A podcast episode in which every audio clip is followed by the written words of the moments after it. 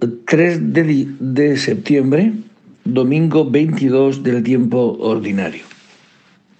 Del Evangelio según San Mateo. En aquel tiempo comenzó Jesús a manifestar a sus discípulos que tenía que ir a Jerusalén y padecer allí mucho por parte de los ancianos, sumos sacerdotes y escribas, y que tenía que ser ejecutado y resucitar al tercer día. Pedro se lo llevó aparte y se puso a increparlo. Lejos de ti tal cosa, Señor. Eso no puede pasarte. Jesús se volvió y dijo a Pedro, Ponte detrás de mí, Satanás. Eres para mí piedra de tropiezo, porque tú piensas como los hombres, no como Dios. Entonces dijo a los discípulos, si alguno quiere venir en pos de mí, que se niegue a sí mismo, tome su cruz y me siga. Porque quien quiera salvar su vida la perderá, pero el que la pierda por mí la encontrará. Pues de qué le servirá a un hombre ganar el mundo entero si pierde su alma? ¿O qué podrá dar para recobrarla? Porque el Hijo del Hombre vendrá con la gloria de su Padre entre sus ángeles, y entonces pagará a cada uno según su conducta. Palabra del Señor.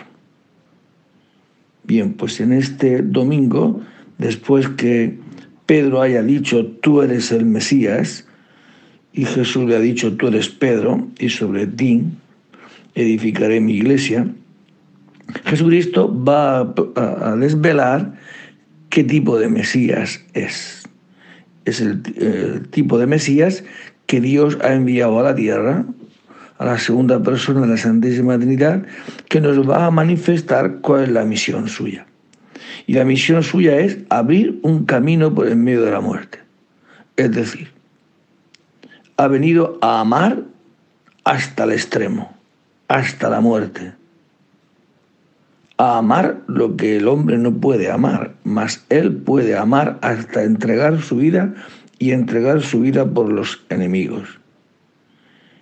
Y Pedro, cuando Jesús manifiesta que va a morir y que va a resucitar, se lo llevó aparte para increparlo. Lejos de ti tal cosa, Señor. Esto no puede pasarte. Y Jesús vuelve a Pedro y dice, apártate de mí, Satanás. Eres para mí piedra de tropiezo. Tú piensas como los hombres, no como Dios. Dios piensa lo que es, y lo que es es el amor. Y el amor es dar la vida, y dar la vida por sus enemigos. Ese es Dios. ¿Quién es de Satanás? Quien quiere ganar la vida, quiere ser como Dios, llevar razón, que todo se haga como Él quiera, que todos le sirvan, vivir para sí, todo en función mía.